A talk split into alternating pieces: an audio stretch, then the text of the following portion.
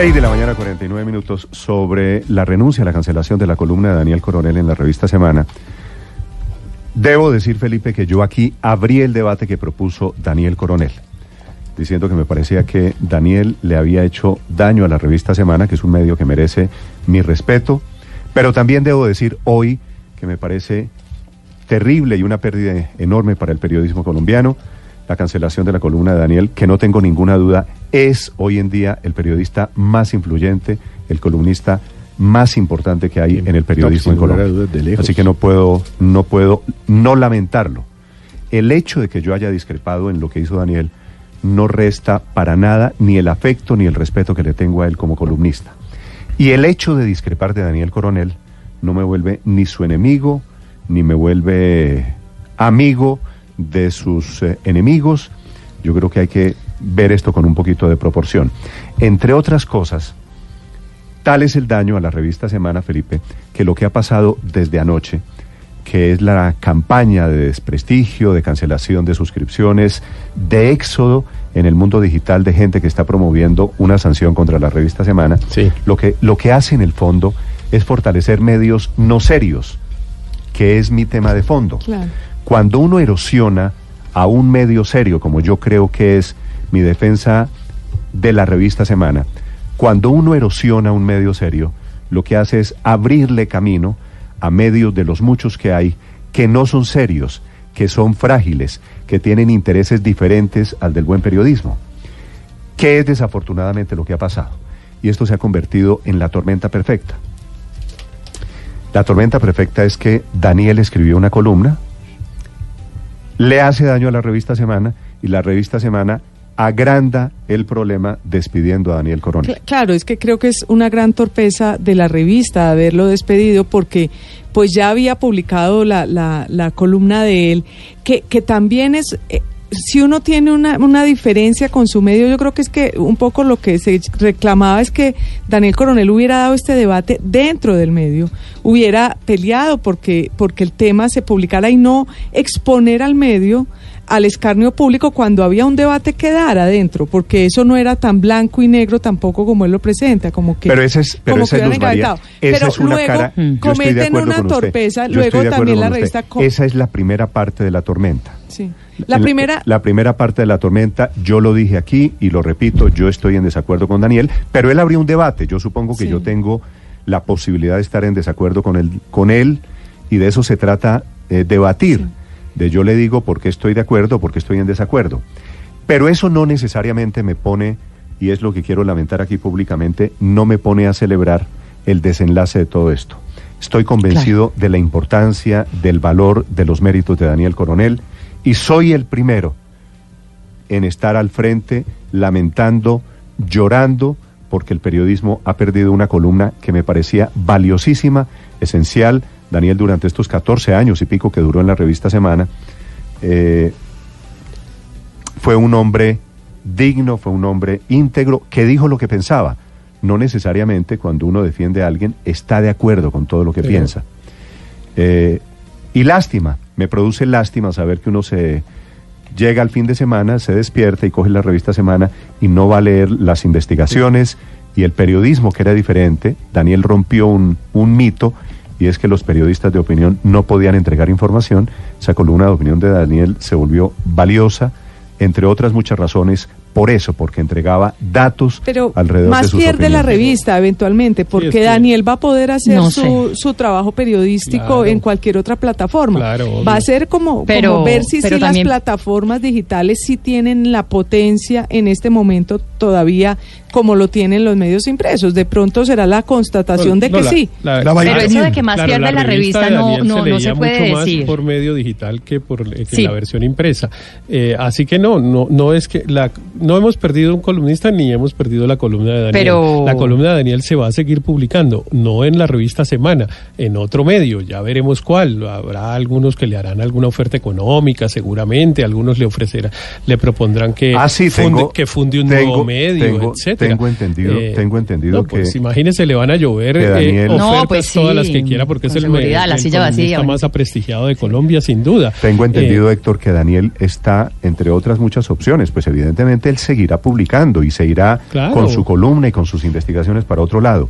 Tengo entendido que una de esas posibilidades, Felipe, es eh, inclusive fundar un medio digital, por pues ejemplo. Eso estaban diciendo ayer en las horas de la tarde, Néstor, que Daniel, eh, como otros columnistas que han salido de otros medios, eh, estaría, pero pues yo no he hablado con Daniel en las últimas horas, por supuesto, pensando en, en fundar un medio virtual.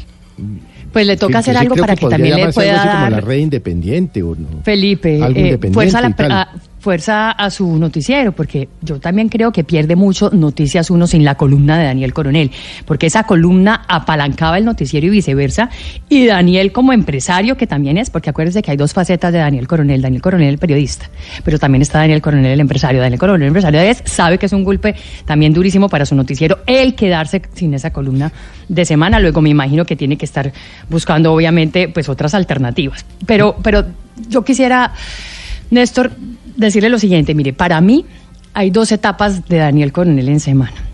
Hay una primera en donde efectivamente, digamos, era una especie de Dios, ¿no? Donde era absolutamente exquisito, no se permitía cometer ni un solo error cuando emitía un juicio y sacaba columnas que las sacaban del estadio, ¿no? Que ponía a gente además muy, pero muy poderosa a rendir cuentas y eso era importante en la construcción de ese supuesto cuarto poder de los medios. Pero lamentablemente, ya muy recientemente, Tal vez mientras más fama y mientras más poder tenía, empezó a perder, a mí me parece, y es mi percepción, el control de la calidad de sus columnas y la capacidad de escuchar cuando estaba cometiendo errores. Y es que la verdad es que cuando alguien se vuelve tan poderoso como Daniel, le cuesta, la gente le empieza a decir lo que quiere oír y por eso también a las personas les cuesta cada vez más trabajo aceptar que tal vez cometen errores, porque como nunca se los oye decir a nadie y como aciertan la mayoría de las veces, porque aciertan la mayoría de las veces, entonces les cuesta trabajo admitir que sí equivocaron y empiezan tal vez a sentirse como iluminados y a dejar de intentar entender la posición del otro y probablemente a creer que con solo intuir, intuir que alguien es malo es entonces malo esa persona. Pero ¿sabe cuál es, tal vez... Paola, ¿sabe cuál es la tragedia de todo lo que ha pasado en estos tres días alrededor del tema de Daniel Coronel? Sí. Y es que criticar a Daniel Coronel, que fue lo que yo hice el lunes aquí, pero fue criticarlo defendiendo a la revista Semana. Sí.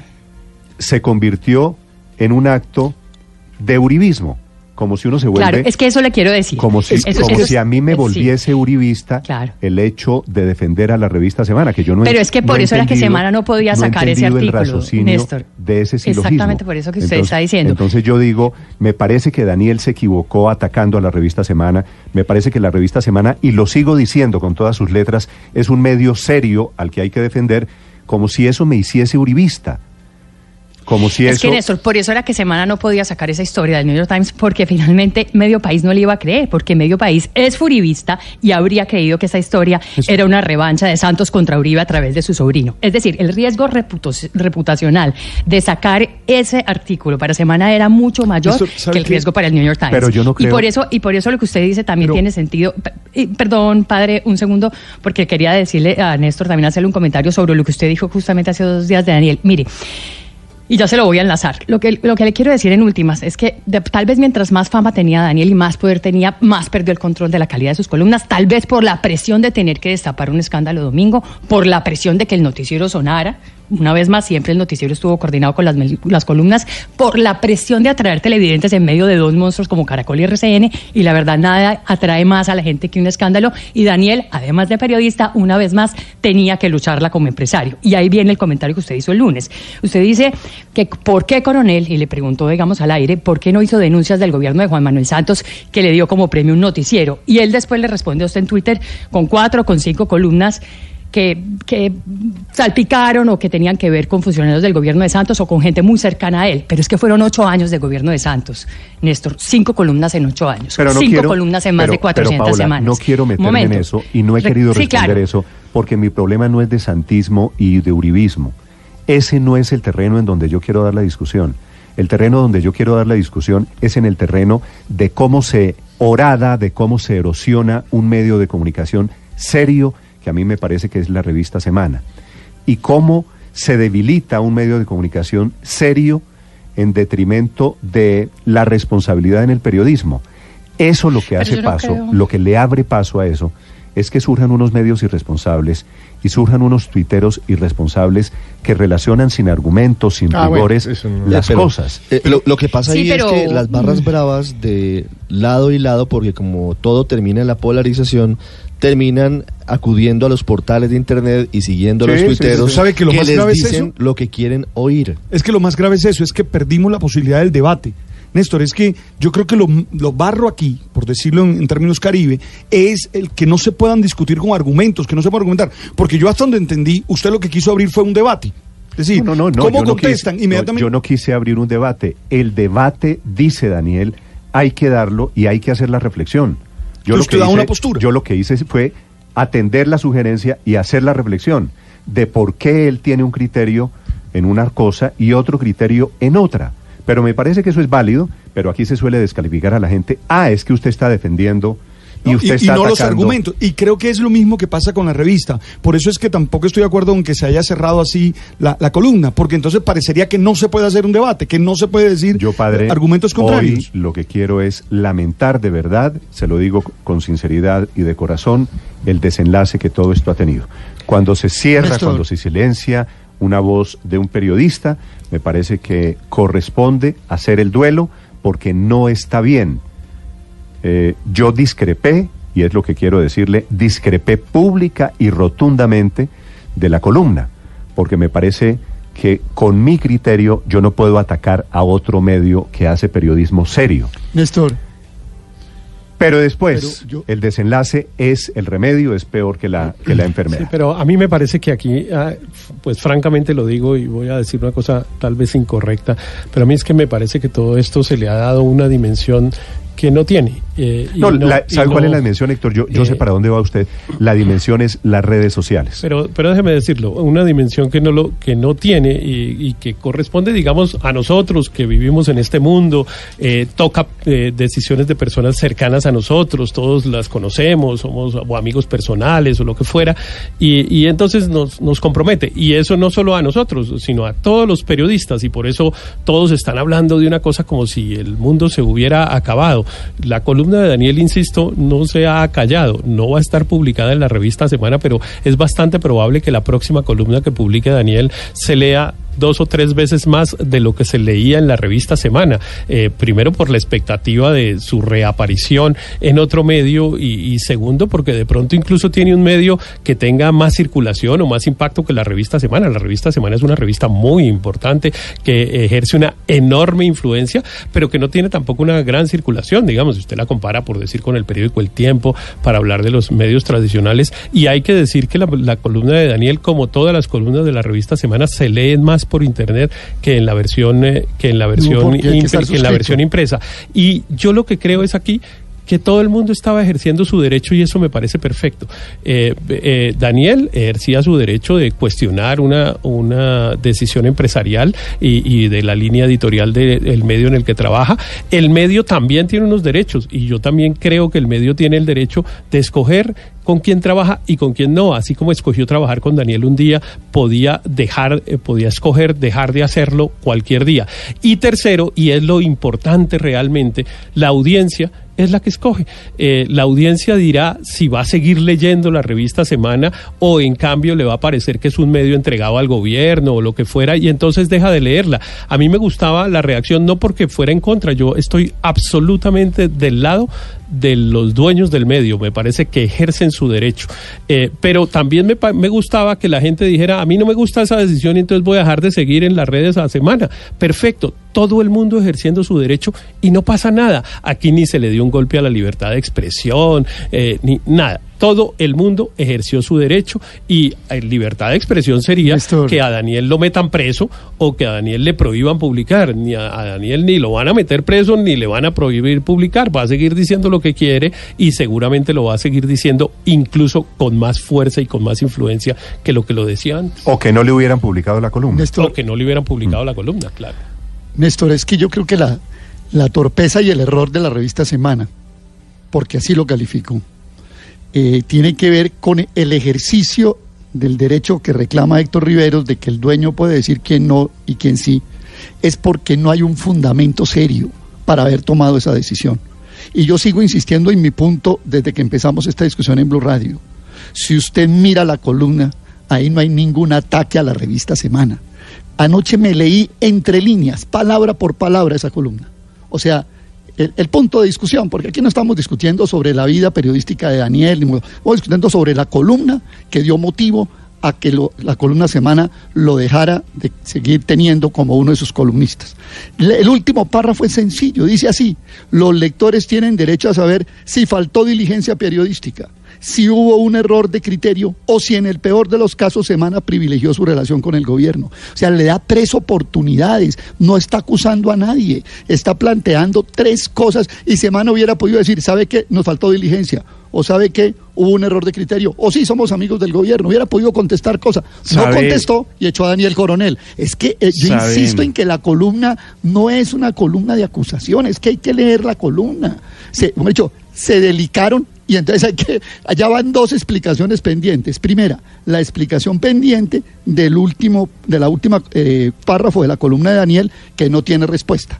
Y segundo, la explicación de por qué habiendo escrito una columna con ese sentido, además lo saca de la, de la revista. Entonces, semana que tenía hasta ayer una explicación pendiente, hoy tiene dos explicaciones Aurelio, pendientes. error grave, error de fondo Aurelio, para la revista semana. Que no explicó, sino que además... Usted, suele usar la figura de las preguntas eh, para decir cosas. Sí, yo hago... Sí, yo hago mis columnas muchas preguntas y eso es cierto. y usted sabe que con preguntas se dicen cosas, ¿no es verdad?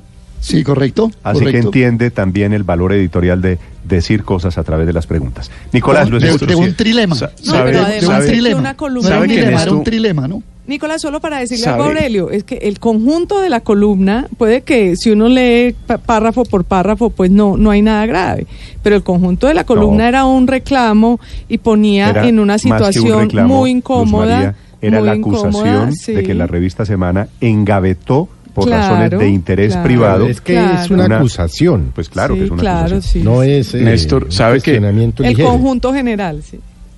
Sabe que yo que yo en esto suscribo casi que de manera íntegra las palabras eh, del doctor Riveros.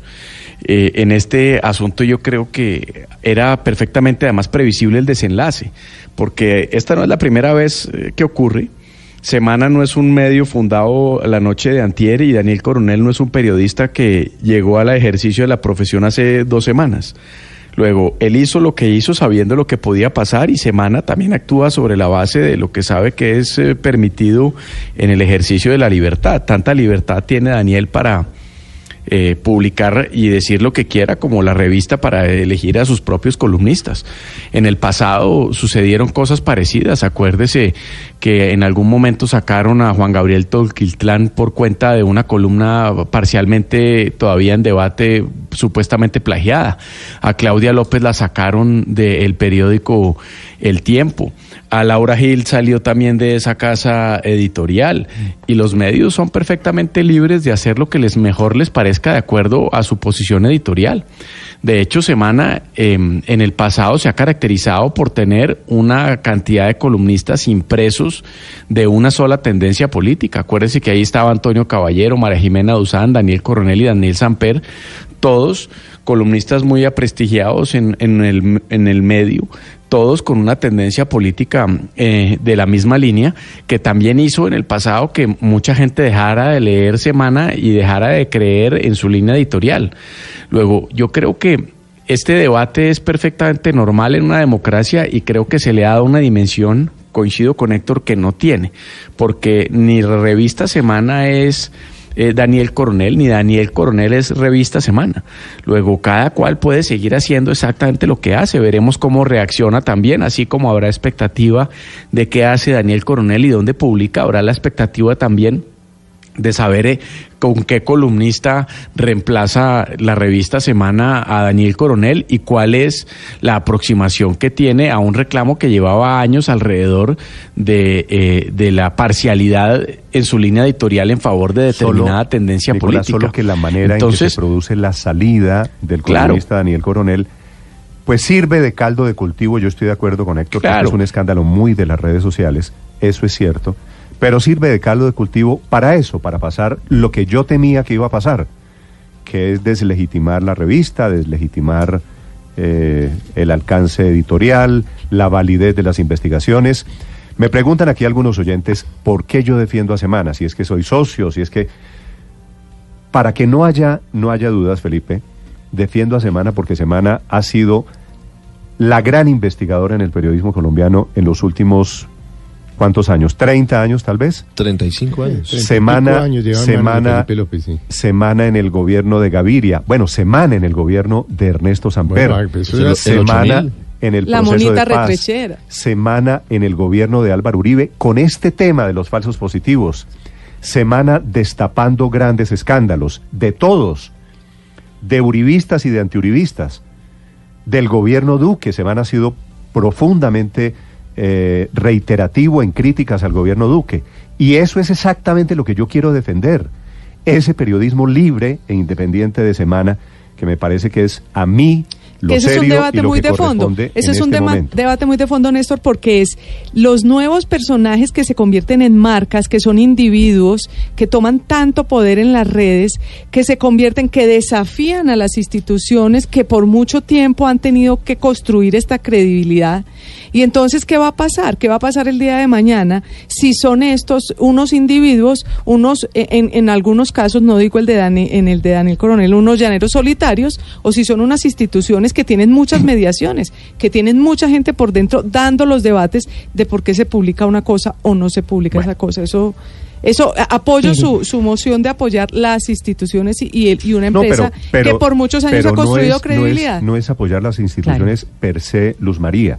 Ah, me parece que a la, la mucha no es a la revista Semana. A la, a la mucha gente. Que es una institución. Que está crítica. Bueno, sí, en ese sentido. Pero no cualquiera. A la mucha gente que está criticando a la revista Semana. y, al New York, y al New York Times, por ejemplo. Lo mm. que creo que corresponde hacer es fortalecer esos medios de comunicación para que sigan haciendo. Porque en la democracia lo importante son los mediadores, no individuos que en algún momento son brillantes. Pero Luz María y Néstor, mire, yo creo que, que yo apoyo totalmente a Semana no solamente porque trabajé en semana, pero porque conozco muy bien a Alejandro Santos y a Felipe López, a quienes quiero, admiro, respeto y de quienes aprendí montones.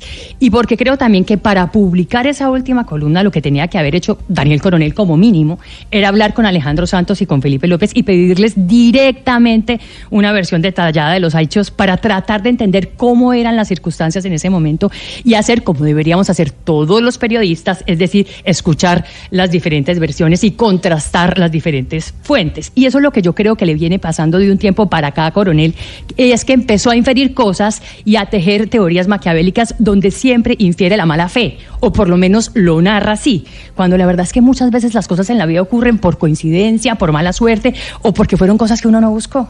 Y creo que ahí es en una de las cosas en las que empieza a dañar, a, dañar su imagen, su gran imagen y su gran reputación Daniel Coronel, que una vez más ha sido un maestro para todos. Para mí lo fue, yo nunca lo tuve como profesor ni nada, pero al leer sus columnas durante muchos años, durante 15 de los años, muchas columnas de verdad uno decía, mire, me le quito el sombrero, qué revelaciones, a cuánta gente eh, eh, puso a rendir cuentas, a cuánta gente puso a dar explicaciones detalladas de lo que estaba haciendo. Me pareció maravilloso y como cuarto poder de verdad me parecía que él ejemplificaba eso, pero la verdad es que uno no puede empezar a saltarse los puntos y a, tratar de unir los datos que uno tiene con, con, con eh, injerencias, ¿sí? con, con todo tipo de, de teorías que finalmente las termina llenando como si fueran teorías maquiavélicas, Néstor. Es que siempre Daniel parte de la mala fe. pero, pero y así es complicado. La opinión de Paola es la de Paola, ¿no?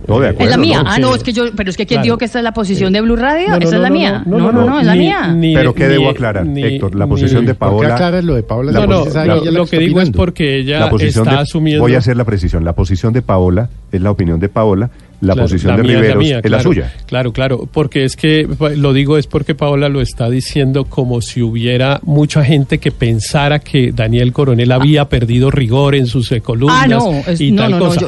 y eso no está probado en ninguna parte. Daniel cada vez tenía más influencia. Daniel cada vez tenía Daniel cada vez tenía más lectores. Como tampoco estaba probado que el documento expedido por el comandante del ejército hubiera producido falsos positivos. Pero lo que sí estaba razón que llevó a semana pero digo, que no, pero digo, publicar. Lo, pero digo, lo que sí está probado es que Daniel cada vez lo leían más y cada vez tenía más seguidores y, cada vez tenía más influencia. Vamos a seguir leyendo a Daniel Coronel. No, no, no, yo me estoy refiriendo es, que, es que Paola ha insistido en que, en que, Daniel Coronel estaba eh, había perdido rigor y que, en fin, que vivía infiriendo cosas, etcétera.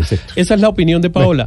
pero no lo aclare más, ya lo ha Daniel dicho. Coronel, Daniel Coronel es para todo el mundo el columnista más leído y más influyente de Colombia. Va a seguir, usted lo dijo, va a seguir escribiendo en un medio virtual o en otro medio con de tanta fuerza y con tanta influencia como la tiene hoy. Y el país no se acaba porque Daniel Coronel se va de semana a otro medio de comunicación. el país no se acabó en el año 77 cuando en su momento sacaron a quien era el Daniel Coronel de la época del diario El Tiempo, a Klim. No pasó nada, era el columnista en ese momento más leído del país. Se fue al espectador, entre otras cosas, con unas cosas similares históricamente, ¿no? Porque también lo sacaron teóricamente por presiones del gobierno. Y coincidía además, eh, es, una, es una cosa de esas que pasan en Colombia, con que eh, el gobierno era el de Alfonso López Miquelsen, es decir, el del padre del presidente de la revista Semana.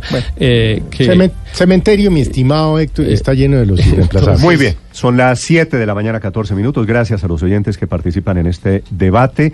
Valen todas las opiniones, está bien. A favor, en contra. usted, usted que yo, haya debate. Yo estoy de acuerdo en que los debates son para opinar. Lo que espero es que haya debates con argumentos.